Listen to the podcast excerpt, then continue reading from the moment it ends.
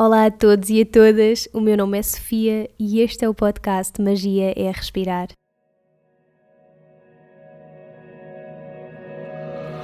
O Magia é Respirar é um podcast lunar, sai a cada lua nova, quarto crescente, lua cheia e quarto minguante, e a intenção acima de tudo é conectar e poder partilhar contigo histórias, truques, dicas, experiências e inspiração para que possas mergulhar nesse mundo que existe dentro de ti e reconheças a magia de que és feito. Não aceites nem rejeites nada do que ouvires. Contempla.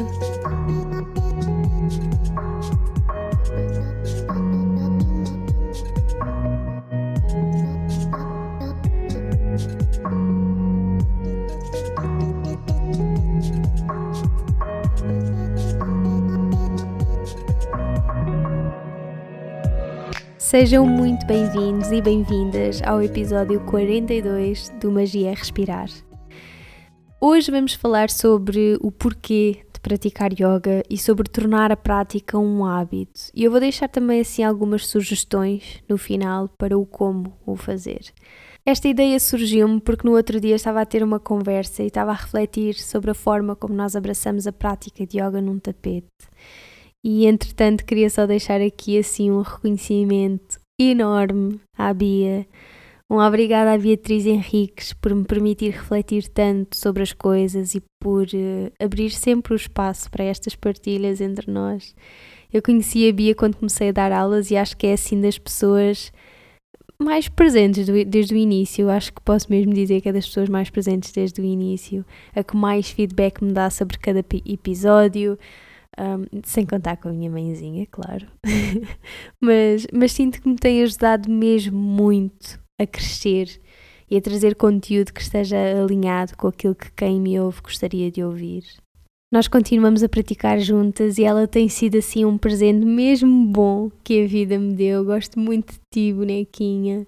Mas pronto, então, continuando nós, nós estávamos a falar sobre esta ideia de se ter de praticar todos os dias, salvo seja, como quem diz, não é? Ir para um tapete, porque o yoga mantém-se vivo fora dele, mas, mas falando da, pra, da parte da prática, parece que existe uma noção de que se tem de praticar todos os dias. E a Bia partilhava comigo que teve uma altura em que queria muito embarcar nessa jornada e queria muito incluir a prática no dia a dia e que acabou por definir para si mesma que ia começar a praticar todos os dias no tapete e às tantas queria fazê-lo, queria ir praticar, mas já olhava para o tapete e não lhe apetecia ir porque se tornou uma obrigação. E uma coisa que ela adorava fazer foi perdendo a magia e a vontade também foi diminuindo. E isto é uma coisa que acontece muito, não só com o yoga, obviamente, com qualquer prática. E por isso é que eu senti que isto era um assunto importante a trazer aqui ao podcast. Nós já temos vários episódios do podcast onde eu partilho algumas dicas e informações que acho importantes para quem está a começar a praticar, por isso vou deixar esses links todos na descrição. Mas, mas nós não, nunca tínhamos falado aqui desta questão e isto é algo muito natural de acontecer. E foi muito interessante o momento em que a Bia partilhou isto comigo e o momento em que nós tivemos esta conversa, porque umas semanas antes eu tinha estado precisamente nesse processo de questionamento. E, e isto é algo que eu acho que deve estar sempre a acontecer. Nós devemos nos autoquestionar sempre. Eu sempre que vou para o tapete questiono-me sobre o meu porquê. O que, é que, o que é que eu desejo aprender ali? O que é que eu desejo verdadeiramente aprender enquanto pratico e, e que depois levo comigo para a vida, claro. E a resposta a isso está sempre a mudar. Mas eu cheguei ali a um momento em que parei de me questionar sobre o porquê de praticar todos os dias. E eu, eu nem sei muito bem porque é que isso surgiu. Para mim é quase o mesmo que questionar porque é que lavo os dentes. É, é, é super básico, mas foi uma altura em que sentia que precisava de perceber se estava a fazer aquilo por estar em piloto automático, por ser um hábito já tão enraizado em mim, ou se eu realmente ainda vivia os benefícios verdadeiramente da prática no resto da minha vida. Dei por mim a querer saber como é que seria a minha vida, o meu modo de ser e o meu modo de estar, o meu yoga, não é? Se não praticasse de manhã. E isto porque em nada se separam, não é? Ou não devem pelo menos separar estes momentos, o momento de estar e o momento de não estar no tapete. A prática continua. Mas, mas pronto, então eu muito conscientemente decidi fazer uma pausa na minha prática de yoga. Portanto, asanas, meditação e pranayama. Tudo isso, assim por uma semana. E durante os dias em que eu não pratiquei, senti necessidade de fazer outras coisas, porque a verdade é que o meu corpo, mente e alma me pediam e pedem sempre por um momento meu de manhã. Um momento de enraizamento, de conexão, de preparação para o dia. E, e eu acabei por perceber que isto é um momento cerimonioso e muito importante para mim. Então, nesses dias, o que acabou por, por, acontecer, o que eu decidi foi que ia fazendo outras coisas que me apeteciam, mas muitas vezes me apeteceu abrir o tapete e procurei propositadamente não o fazer, com o mero intuito de estudo de caso, quase, mas para perceber, para perceber o que é que acontece então à vida quando não há esta parte de movimento, de consciência e de expressão corporal. Para mim. E isto dito até parece assim meio estranho. Estar a partilhar isto é super estranho. Mas a verdade é que eu estava a precisar disso e eu hoje tenho mais certezas do que nunca que não pratico por estar em piloto automático ou porque sou professora de yoga e acho que quem ensina deve praticar. Aliás, de todo que esse seja o motivo para se praticar. Nós não devemos praticar só porque vamos ensinar. Devemos praticar por nós. E eu pratico todas as manhãs porque, neste momento, pelo menos, nesta fase da minha vida, tudo em mim me pede pelo movimento e pela expressão livre, por acordar o meu corpo da melhor forma, por respirar conscientemente, por alongar e fortalecer não só o corpo, como a forma como eu respiro, penso e vivo.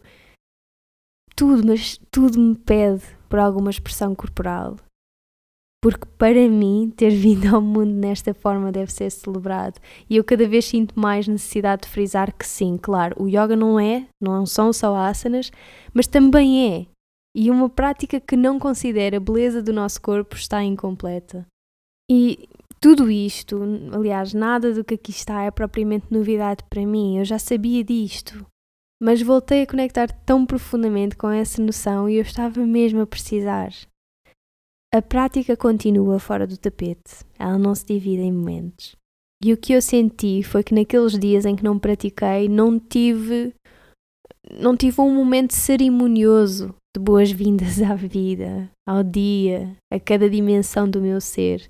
E isso impactou o resto do meu dia e do meu bem-estar também.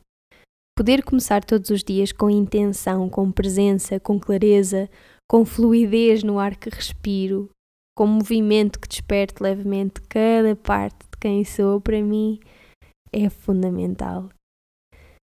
Mas é mesmo importante percebermos o que é que nos faz sentir assim, o que é que nos permite começar bem o dia e não forçar absolutamente nada. Nós, nós normalmente vemos aquele género de reviews tipo pratiquei yoga durante 21 dias e isto foi o que aconteceu. Este episódio é mais o contrário, eu não pratiquei durante 8 dias e isto foi o que aconteceu. E eu estou a partilhar isto porque porque vejo muito as pessoas a quererem impor esta prática nas suas vidas, com esta ideia que se praticarem durante 21 dias seguidos vão conseguir fazer com que se torne uma rotina e e então queria só expor aqui a minha sugestão em relação a isso, especialmente depois de ter feito esta pausa e ter voltado assim a, a sentir o impacto que este momento de, de prática de yoga diária tem na minha vida. Primeiro vamos só aqui olhar para esta questão dos 21 dias, porque eu acho isto muito interessante. Hoje em dia já existem imensos estudos que demonstram que esta ideia dos 21 dias não é assim tão fiável quanto isso. 21 dias não chegam para criar um hábito. Um, até já se fala em 66 dias, 90 dias, e, mas tudo isto, até os 90 dias, tudo isto é um mero padrão. A partir do momento em que estamos a falar de pessoas, temos de considerar um, a subjetividade, não é? O subjetivo do sujeito, não é? Nós somos todos diferentes. E esta ideia está a trazer alguma frustração a muitas pessoas que acham que depois dos 21 dias vão poder contar como dado adquirido, quase, que, que vão praticar todos os dias, ou vão meditar todos os dias, ou terem enraizado, seja que hábito for. E isto não é real. Mas claro que é muito mais fácil nós acreditarmos que se o fizermos uh, que se, se, passarmos estes 21 dias assim, desta forma, nós depois não teremos de fazer assim grande esforço para, para as coisas continuarem. Isto não é assim. O que quer que seja forçado não será facilmente integrado e 21 dias não vão ser suficientes. Vamos continuar a ter de nos autoquestionar, vamos continuar a ter de fazer um esforço em alguns dias, vamos ter de ser cautelosos e perceber em que dias faz sentido e em que dias é que não faz. Uh, porque é que não podemos fazer uma pequena pausa? E eu, apesar de, sim, praticar praticamente todos os dias há mais de 5 anos, eu tenho dias, especialmente dias em que esteja a menstruar, que não me apetece. E a única coisa que eu quero fazer é ficar em shavasana e respirar. E, mas depois também tenho outros tantos dias em que só me apetece fazer pranchas. E isso tem de ser considerado. Mas nós, para podermos adaptar a prática àquilo que estamos a sentir no dia, temos de ter essa capacidade de conexão, de perceber do que é que o corpo, mente e alma precisam para aquele dia. E isto até me ajuda aqui a fazer a ponte para, para esta questão que eu também gostava de falar, que é a prática tem que se adequar àquilo que sentimos a cada dia. E nós temos que ter esta abertura para reconhecer cada dia como um novo dia, para começar de novo e com o entusiasmo do novo. Isto aqui sugere que cada dia possa ser diferente, não é? Portanto, que num dia sintas vontade de praticar durante duas horas, mas que no outro só te apetece estar no tapete, sentada ou sentado, a refletir e a autoquestionar-te durante 20 minutos. E perfeito! Já tiveste a tua cerimónia matinal, já paraste por ti, já tiveste este momento. E também há aqui uma questão relacionada com isto, que é aquela ideia de se criar uma só sequência que se vai praticar durante um mês. Eu não sei se isto é assim tão viável. Nós não somos robôs. E nós, mulheres principalmente, somos cíclicas. E isso deve ser honrado. E isso implica não nos limitarmos a uma sequência igual todos os dias. Agora, eu sei que é normal que, principalmente no início, tenhas muito poucos dias em que realmente te apetece acordar e praticar. E se calhar aí então vai realmente ajudar que te motives de alguma forma a ir até ao tapete com alguma regularidade. Talvez, talvez dia sim, dia não, talvez três vezes por semana, mas cria um horário para ti e com objetivos concretizáveis e reais e, e ser disciplinado, não é? Ou disciplinada em seguir esses objetivos e esses horários. E isto tem muito a ver também com um dos primeiros pilares do yoga, que é tapas, um dos niyamas. Um, e, e, também é por isso que nós precisamos de conhecer o yoga além das asanas. Eu falo sobre, sobre os yamas e os niyamas, os primeiros pilares do yoga, nos episódios 11 e 12 do podcast. Eu vou deixar isso também na descrição para quem ainda não ouviu.